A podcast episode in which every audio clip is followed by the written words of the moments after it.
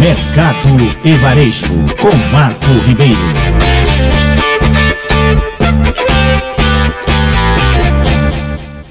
Bom dia, boa tarde, boa noite, de preferência boa tarde, amigos. Estamos chegando aqui com mais um resumo das principais notícias desse dia. Que dia é hoje? Dia 6 de fevereiro de 2023, o ano da graça 2023, trazendo as principais notícias de hoje, né? Só bucha também veio hoje, hein? Pelo amor de Deus, aí, ó. Para ser mais rápida, o governo federal estuda uma reforma tributária reduzida, que é para ser aprovada rapidinho, porque eles viram que quanto mais demorar, pior fica, né? Poupança tem saída recorde de recursos em janeiro, diz Banco Central. Isso é preocupante. Então vamos lá, vamos às notícias de hoje. Primeiro, uma notícia não muito boa, não tão agradável quanto essas aqui, dizendo que a fabricante de computadores Dell anunciou cerca de 6 mil e 500 emissões nesta segunda-feira, o equivalente a 5% de sua força de trabalho total após uma onda de cortes de empregos no setor de tecnologia dos Estados Unidos. Medidas similares já foram tomadas pelos gigantes Microsoft, Meta, que é dono da Facebook, Alphabet, matriz do Google, e Amazon e a rede social Twitter, enquanto a indústria se prepara para um, uma possível recessão. É, os caras já estão cantando recessão ali, né? É fogo esse negócio aí, não é fácil não, viu? É complicado isso daí. E ainda tem mais, viu? As demissões chegam depois de uma grande onda de contratações durante a pandemia do coronavírus, quando as empresas buscaram atender quem precisava usar a internet para trabalhar, estudar ou até mesmo se divertir, né? Quem é que se divertiu naquela época, né? Acho que é mais questão de entretenimento, se tinha um showzinho, um filme antigo, tal, esse tipo de coisa. Acho que eles estavam querendo dizer isso, né? Então vamos para a próxima aqui. Ah, uma plataforma com cotações nacionais e internacionais dos mais variados ativos, indicadores econômicos e notícias em tempo real totalmente gratuita. Assim pode ser definida a ferramenta criada pelo grupo Laatus, a maior escola de formação de traders do país. Disponibilizada ao mercado nesta semana, a versão 2.0 da Panorama Latus, né, que você pode encontrar no site panoramalaatus.com.br, é focada no investidor de varejo. A primeira versão do produto, lançada no ano passado, já conseguiu 50 mil usuários. Agora, com mais dados e maior possibilidade de customização, a meta da companhia é levar esse número para 200 mil até dezembro, né? Para fazer concorrência lá com a Bloomberg, tem não sei quantos mil terminais. Cada terminal custa mil reais, cinco mil reais, então os caras faturam um monte, um horror, né? E Michael Bloomberg, além disso, foi prefeito de Nova York, assim como nosso ministro foi prefeito de São Paulo, né? Enfim. Cada um tem o. Enfim, é isso daí. Vamos em frente aqui. Agora vamos para a próxima aqui. Uh, políticos do Partido dos Trabalhadores, o PT, ficaram entre os que mais gastaram no cenário em 2022, considerando as despesas com a cota para o exercício do mandato, Correios e Viagens. A informação foi publicada no site Gazeta do Povo ontem, domingo, dia 5. O senador Humberto Costa, cadê Humberto Costa? Esse daqui? É, esse daqui, olha ele aí, ó gastou 432 mil com a cota para o exercício do mandato, sendo 196 mil com locomoção, hospedagem e alimentação. Nossa, o cara gasta. Queria saber por onde é que ele andou tanto aí. Foi para fazer campanha? Como é que é? Pode usar isso daí ou usa o fundo eleitoral? Deve usar o fundo eleitoral, né? É, vai ver que o cara gosta de viajar, né? Sabe como que é, né? Humberto Costa tal. Enfim, as viagens. Não, mas ele deve ter viajado a trabalho, com certeza, para resolver problemas iminentes da República. Isso daí ninguém duvida, pelo amor de Deus. O senador Humberto Costa, né? É, aqui, para onde ele viajou? Viajou para o México, Montevideo, Bogotá, Londres, Oxford e Washington. E essas viagens custaram 151 mil reais, sendo 78 mil com passagens e 73 mil com diárias. Caramba, onde é que, que hotel ele ficou, hein? Hum, rapaz, no, Astoria lá, aqueles hotéis lá, deve ter ficado praticamente albergues, né? Aqueles que bem baratinhos lá de 50 dólares por dia tal, né? Ele ainda gastou 71 mil reais com correios. Ele tava mandando carta para quem, gente do céu? Hoje, hoje, a gente não manda WhatsApp, não manda. É, como chama? E-mail, correios. O cara gasta 71 mil com correios. Pois, quem sabe um dia a gente pergunta para ele, poxa, mas que, que só tanto mandar para 71 mil reais com Correios, né, meu? Falar a verdade, eu nem sei onde é que fica o Correio daqui, cadê? Né? Vamos ver se ainda estamos aqui. Ah, certo, voltou para cá, né? Só para mostrar um pouquinho do dinheiro que ele gastou aí. E, rapaz, até me perdi aqui com os 71 mil reais do correio. As maiores despesas, vejam só, é, de Jacques Wagner, né, que foi o outro que gastou bastante, com a cota parlamentar no Senado, foram também com locomoção no seu estado, num total de 246 mil. Ah, teve, tem uma disputazinha aí também, é? Os gastos com viagens oficiais somaram 126 mil, sendo 83 mil com passagens aéreas para o exterior, né? Quer dizer, o Jacques Wagner e o, e o Humberto Costa aí gastaram bastante, né? Sabe com o quê? Para andar pelo estado. Pensa que a Bahia é pequena, a Bahia é grande, rapaz. Se gasta muito lá, né? Para se andar, né? Ele é da Bahia, né? O Jacques Wagner, sim. O Humberto Costa é de Pernambuco. Pernambuco é longe, né? É longe daqui, não sei se de Brasília, né? Só a viagem para a COP 27 no Egito, em novembro, custou 47 mil. Caramba, 47 mil para ir para o Egito? Caramba, depois eu vou perguntar para alguém quanto custa uma passagem para Lisboa, hein? Contando com as despesas de um assessor, a viagem senador chegou a 82 mil. Enfim, né? Vamos ver, né? Sei lá. Agora vamos mudar de notícia, né? Chega de gasto que eu não estou aguentando mais tanto gasto aqui. Aqui outra notícia agradável. A previsão do mercado financeiro para o Índice Nacional de Preços ao Consumidor Amplo, IPCA, considerada a inflação oficial do país, subiu de 5,74% para 5,77% para esse ano. A estimativa consta do boletim Focus da de hoje, né? Pesquisa divulgada semanalmente pelo Banco Central do Brasil, em Brasília, com a expectativa de instituições financeiras para com a expectativa de instituições financeiras para as principais é, índice, indicadores econômicos, né? Janeiro já foi, só falta mais 11 meses. Segura, peão. Passaremos, sobreviveremos, senhores, sobreviveremos. Vamos lá.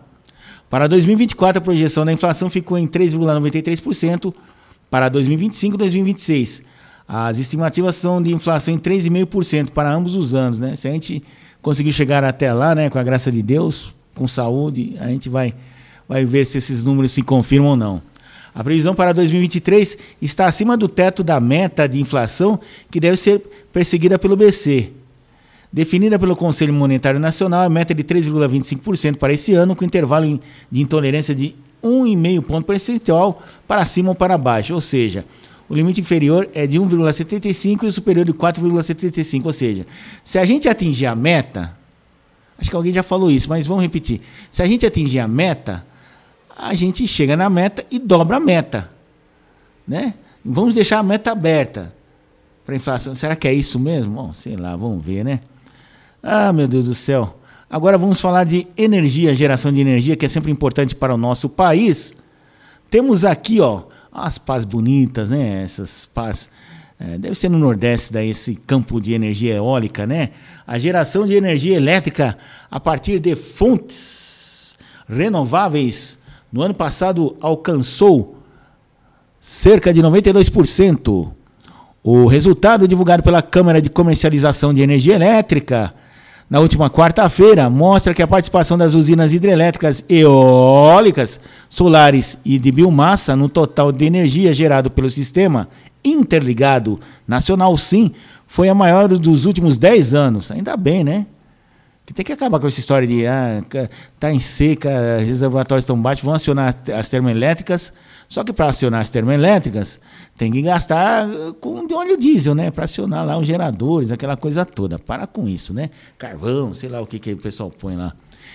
No total, 2022 foram gerados quase 62 mil megawatts médios por mês de energia. É megawatts pra caramba, né? Segundo o CEE, CCE, o resultado se deu, entre outros fatores, a um cenário hídrico climático mais favorável, ou seja, choveu para caramba, que contribuiu para a recuperação dos reservatórios de água e da expansão das usinas movidas pelo vento e pelo sol. Eu sou o sol, muito bem. O governo federal estuda apresentar uma versão reduzida da forma tributária, já mudou de assunto, né? Já pula, calma, respira. Boa notícia, respira, vamos absorver essa boa notícia. Vamos para outra aqui né? Ah, por que, que entrou o Haddad aqui? Alguém pode me falar? Ah, sim, o, é, representa o governo federal, né? O governo federal estuda apresentar uma versão reduzida da reforma tributária para acelerar a sua aprovação. Hum, quer dizer, vamos, vamos fazer uma coisa simplesinha que é para aprovar rápido, porque se demorar muito, o pessoal vai acabar barrando, é mais ou menos, vai acabar é, barrando o projeto. É, é esperto os caras, né? Né, seu Haddad? É, tá ligado o movimento, né? Seriam retirados do texto cinco temas que ficariam sem autorização e podem criar entraves na discussão. São eles: Simples Nacional. Ninguém quer mexer no Simples Nacional, vai perder voto. Saúde, educação, transporte público e incorporações imobiliárias. A ideia é pegar como base o texto da PEC 45 ou da PEC 110, que já foram apresentados, né? Acho que um é do Baleia Rossi, né?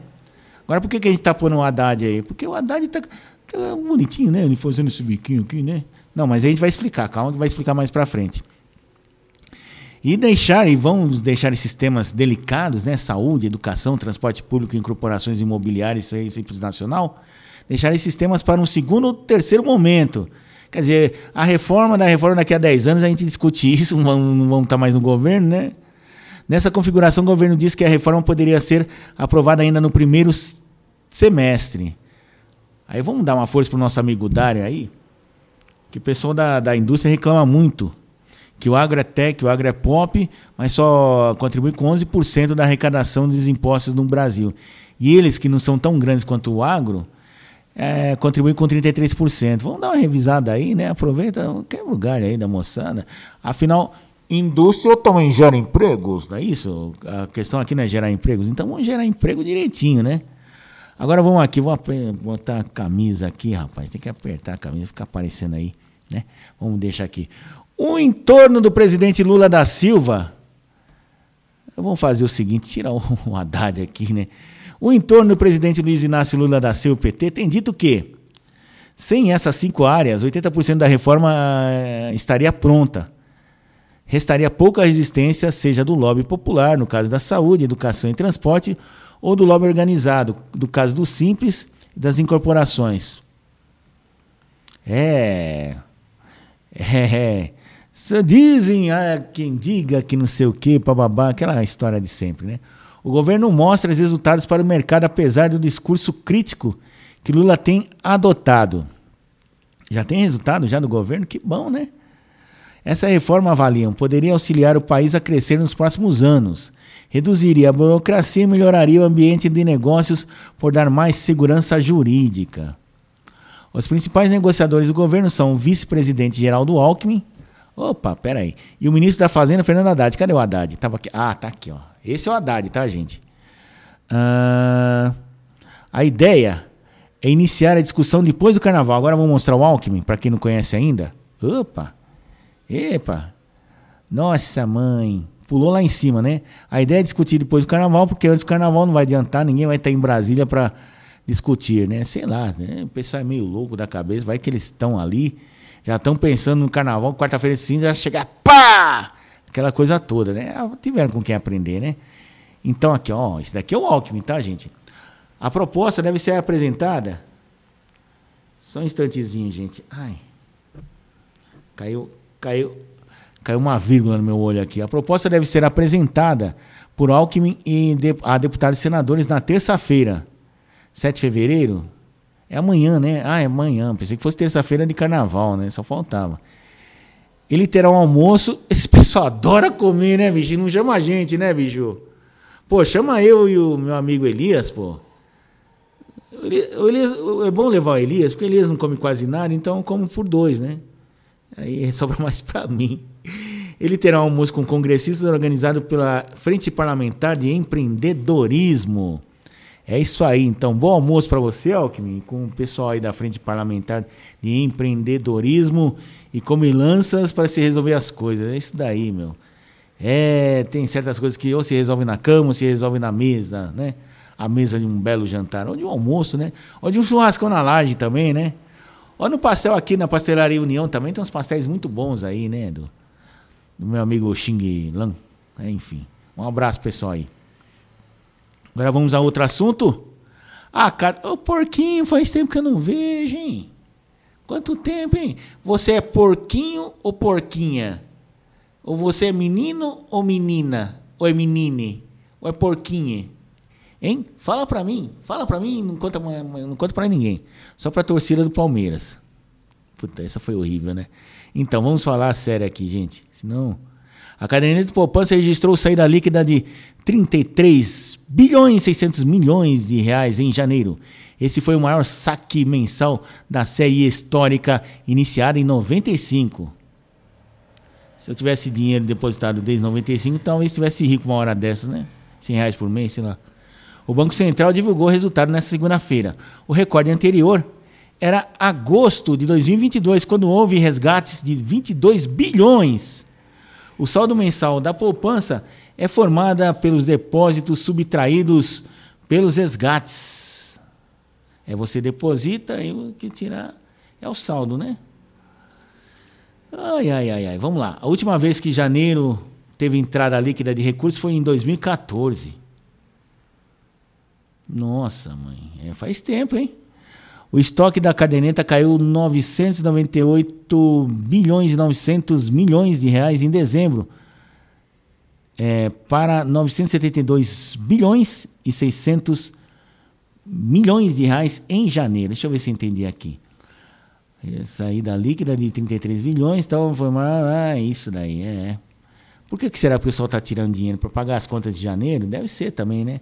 Ou tá meio assim, né? Hum, deixar dinheiro na poupança, vai que os caras vão lá em nhoque. A gente sempre desconfia quando entra governo novo, né? A gente nunca sabe o que esse pessoal vai fazer. Mas fiquem tranquilos, viu? Fiquem tranquilos que Deus é Pai e Deus está vendo. Ai, Senhor, meu Deus, salvai-nos nós, né? Agora, a próxima notícia acabou? Acabou. Parece que chegou alguma coisa na última hora aqui, não? Não chegou? Não chegou? Ai, meu Deus do céu. É, parece que essas são as principais notícias de hoje, né? Não vai mudar muito acima disso daqui. Ah, tem uma declaração aqui do presidente Lula. Não tem foto do Lula, mas nós vamos tirar o porquinho daqui e vamos botar uma minha foto aqui, minha imagem que é muito mais bonita que a do Lula, claro, né? Pelo menos na opinião da minha mãe, das minhas, das minhas, da, só da minha mãe mesmo, né? Aqui, ó, que ele disse hoje lá no Rio. Será que, que ele eh, disse fez a bolsa subir ou cair? Presidente Lula disse esperar que o BNDES volte a ser indutor do crescimento e que teria ações que resultem em mais empregos e renda. Indutor de crescimento aonde? No Brasil ou lá na. Bom, deixa pra lá, né? Vamos ver o que, ele falou aqui. Ele participou nessa segunda-feira no Rio da posse de Aloysio Mercadante como presidente do BNDES, o Banco Nacional de Desenvolvimento Econômico e Social. Ah, certo. Disse em seu discurso esperar que Mercadante faça este banco voltar a ser banco indutor de desenvolvimento do crescimento econômico nesse país. Mas já era, pô. No governo anterior era. Quem prestava dinheiro para os pequenos empresários, em segunda instância, médio empresários pelo menos, era o BNDES. Estava fazendo esse trabalho aí, repassava lá para o banco, para a Caixa Econômica, essas coisas aí, né? Quer dizer, está chovendo molhado. Ah, Lula, olha, choveu tanto que acho que o Lula ficou com a cabeça molhadinha de ideias, né? Vamos ver aqui. É... Aqui, cadê? Putz. Companheiros, esse banco tem que pegar dinheiro e devolver para o governo, gerando investimento, gerando emprego, gerando renda e gerando melhoria na qualidade de vida do nosso povo. Do nosso povo, né? Ele falou, você ouviu bem, do nosso povo. Não é do povo do lado de lá do Rio da Prata, é do nosso povo, ó. Ó, oh, pessoal do BNDES, estão vendo, né? Que o homem falou, né? É do nosso povo. Também, tem, também quer que o BNDES não tenha medo de emprestar dinheiro para estados e cidades com capacidade de endividamento. E nações amigas também pode? Ele não falou nada, né? Ih, rapaz, estou preocupado, hein? Coitado da Argentina, como é que eles vão fazer sem o dinheiro do BNDES? A Bolívia, tal, né? Explorar gás, enfim. Ah, o Lula falou sobre juro alto. Isso porque já, a gente já ouviu aí no fim de semana a gente que entende muito de economia, né? O último deles foi o Samidana, falando Olha, não é bom o presidente. O Kassab falou ontem em entrevista à Band, né? Não é bom o presidente ficar falando de juro alto, inflação, não sei o quê. Que qualquer coisa que ele fale faz a bolsa despencar, cair, faz um forró danado. Mas mesmo assim, o Lula conhece mais que o Kassab, né? Coitado. O Kassab entrou agora na política, ó. Ó, ó, ó, ó né? Lula afirmou que o atual patamar da Selic a taxa básica de juros de 13,75% é muito elevado e que não existe nenhuma justificativa para isso. Manda baixar o juro então, pô. Fala lá pro Roberto Campos Neto lá, Robertinho, baixa esse negócio aí, vamos ver o que, que dá, vai. Que tal, tipo, disparar a inflação? na avaliação do presidente, o país tem uma cultura de viver com juro alto. Não, não é cultura viver juro alto, que quando começou o governo anterior, ela estava em 3,5%. Agora, se ele acha que 3,5% é juro alto, mas por quê? Porque a inflação estava controlada, estava em níveis baixos. Aí a inflação começou a subir por causa da pandemia, aquela coisa toda. Foi obrigado a subir o juro para dar uma resfriada. Não aquecer muito para não dar aquela confusão toda, subir inflação e, e não ter produto para vender. O Lula deve saber disso, ele lembra bem, né? 2008, 2009, hein, seu presidente? Lembra? Tá lembrado? Pois é, né? Tem gente que não esquece, né? Ele citou as queixas sobre o tema de José Alencar, né? Que foi vice-presidente em seus dois mandatos, né? Falecido já, infelizmente, né? Seu filho, presidente da Fiesp, ah, foi o Josué Gomes da Silva, estava na posse de mercadante. É, agora o presidente da Fiesp anda para cima e para baixo com o Lula, né? E cuidado, né? Alô, pessoal da Fiesp. Aí vem coisa, hein? O vice-presidente, o Geraldo Alckmin, apareceu, ele apareceu. É, já tinha aparecido na manchete anterior, né? É, e dois ministros compareceram à posse. Por que, que não vai os 37, né, meu? Importante o BNDES, né? Ele que, no final, solta grana aí para os financiamentos dos projetos do governo, né? Assim funciona. Ele e o Tesouro, né? Também participaram o presidente do TCU, ou será que não tinha cadeira para todo mundo? De repente não tem, né? Também participaram o presidente do TCU, Bruno Dantas, e o ministro do Supremo Tribunal Federal, Gilmar Mendes. É, Gilmar Mendes, né? Agora o Lula falou sobre difamação. Lula também disse que o BNDES foi vítima de difamação muito grave durante o processo eleitoral. Como assim? Sem citar o antecessor, que para quem não sabe foi Jair Bolsonaro, do PL, mencionou a ideia citada por ele de que BNDES era uma caixa preta. Lula negou o BNDES, nunca foi uma caixa preta. A quem, a quem culpa cabe o ônus da prova, né? Assim fala, pois é. Pois é. Então vamos fazer uma... Por que, que o pessoal não conseguiu fazer uma, uma auditoria assim para descobrir o que, que tinha e o que não tinha, né? Bom, enfim. Mas isso ele falou lá no começo, governo, que não, tá, não tinha informação nenhuma, não conseguia. Mas depois viu que parece, parece uma parte que tá tudo em ordem lá, enfim. Bom, acabou aqui, né? Chega. Vocês querem mais notícia ruim?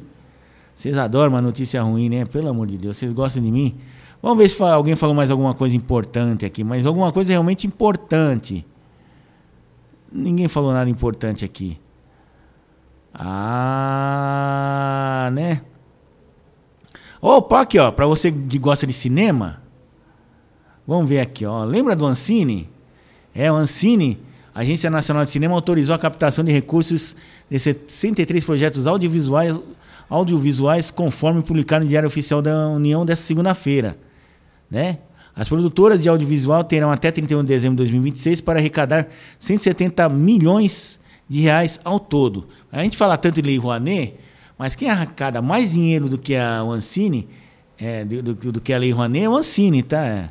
É a lei do audiovisual que traz muito mais dinheiro e muito mais possibilidades de, de conseguir é, dinheiro, principalmente para o cinema, né? A, a, lei, a lei do audiovisual, né? O recurso audiovisual. Mas é isso, né? Meu Deus do céu. Então vamos lá? Ah, tem mais aqui, ó. Opa, não ficou só nisso não. Calma, gente. Dos 63 trabalhos, 57 serão financiados parcialmente pelo Fundo Setorial de Audiovisual e 35 terão recursos exclusivamente do Fundo do fundo, é, do fundo, é só esse fundo aqui. Ah, certo, né? Então vai entrar uma grana do governo, já foi dinheiro de imposto arrecadado, vai para esses recursos aí, né? Os demais 28 projetos devem captar 130, 113 milhões de reais por meio de leis de incentivo à cultura, como a Lei Rouanet. Desses 22 terão até 31 de dezembro de 2024 para arrecadar 82 bilhões quase 83, né? E 5 devem captar 30 milhões até 31 de dezembro de 2026, quer dizer. Eles não estão com esse dinheiro. O pessoal do fundo setorial, sim. Né? É, vai ter o financiamento, eles vão pegar dinheiro emprestado do fundo setorial e vão ter que fazer os seus filmes lá, suas obras, seja lá o que for. Agora a Lei Rouanet não. A Lei Rouanet tem autorização, né? Esse pessoal todo tem autorização para captar 103 milhões né, por meio de lei incentivo à cultura. E não está com dinheiro na mão, então ele vai bater de porta em porta lá nas grandes empresas, né? E vai falar, ó, tem uma autorização aqui da lei Rouanet, né? É, tem uma autorização aqui da lei Rouanet, e eu gostaria que o senhor investisse aí 4% aí do, do, seu, do seu imposto bruto, tal, não sei o quê. né? É claro que é isso, né? Mas é claro que se o cara tem autorização da Lei Rouanet, significa o quê?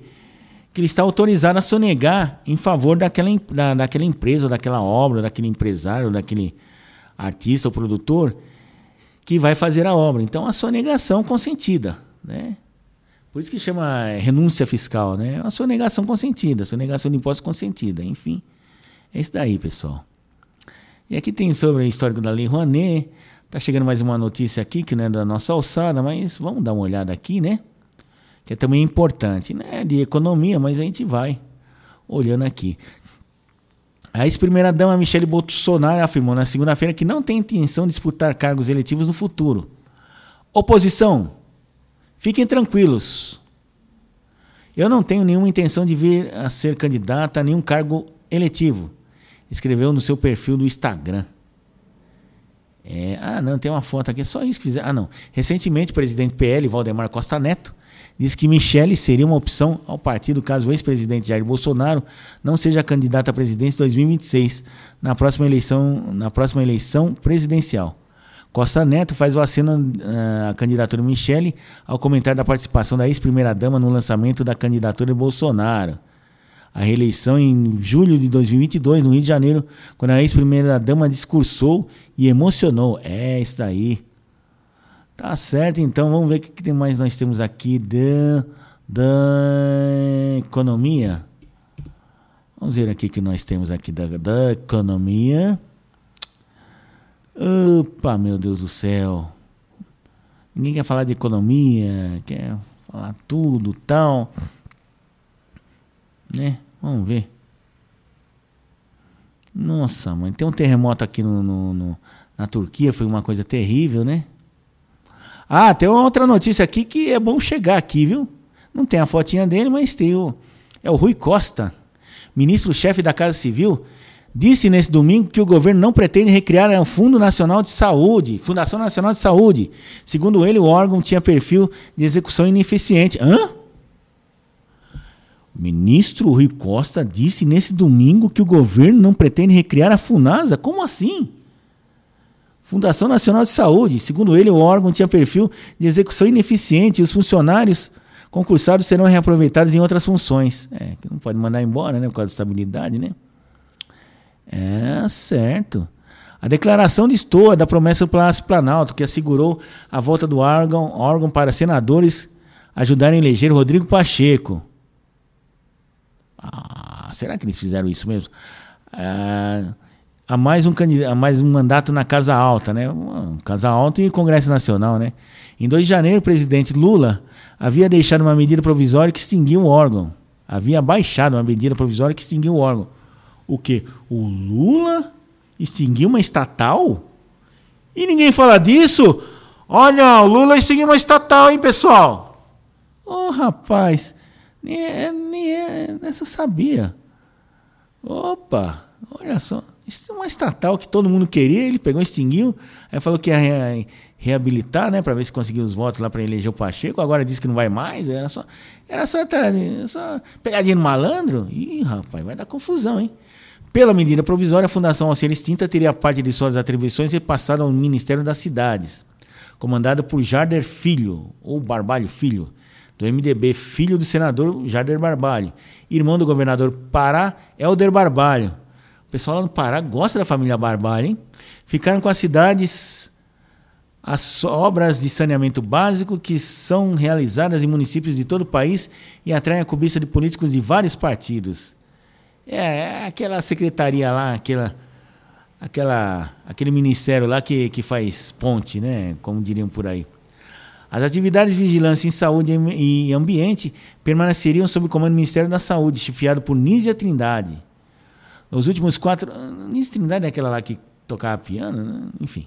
Nos últimos quatro anos, o orçamento da FUNASA para ações de saneamento básico foi de 2 bilhões e 900 milhões de reais, quase 3 bilhões. Em 2019, foram 634 milhões. Em 2020, 902 milhões.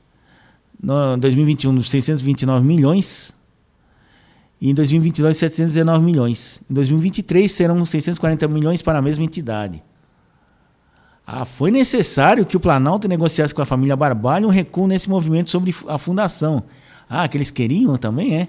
O acordo é que a entidade não será extinta, pois a MP será simplesmente baixada de, deixada de lado no Congresso, perderá a validade depois de 120 dias de, depois de ter sido publicada. Hum, tá bom, hein? Atenção. Não, onde a vida a esperança. A FUNAS ainda pode funcionar, né, gente? Calma, também não é assim, vamos extinguir a FUNAS. É, por aí.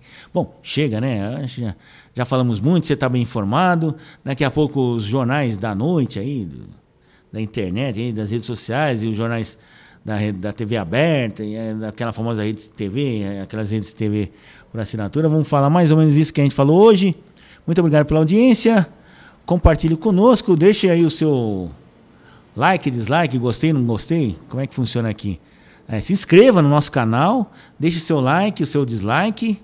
Não, não deixe dislike não, só o seu like. E ative o sininho lá, quando tiver novidades a gente volta aí, tá bom? Quem sabe a gente volta hoje à noite, né? Novidades mais aprazíveis, né? Então é isso aí. Cadê a vinheta? Tem que rodar a vinheta. Vamos lá, um, dois, três. E... Cadê, cadê, o, cadê o coisa, logo, logotipo final aqui? Tem que achar, né? Aqui. Esse aqui, esse aqui. Não, não é esse aqui. Tira, tira, tira, tira, tira. Esse aqui. É. Tem que ficar esperto no movimento, né? Logo, logo, logo, logo, logo, logo. Aqui, isso daí. Então vamos lá em 5, 4, 3, 2, 1. Valendo!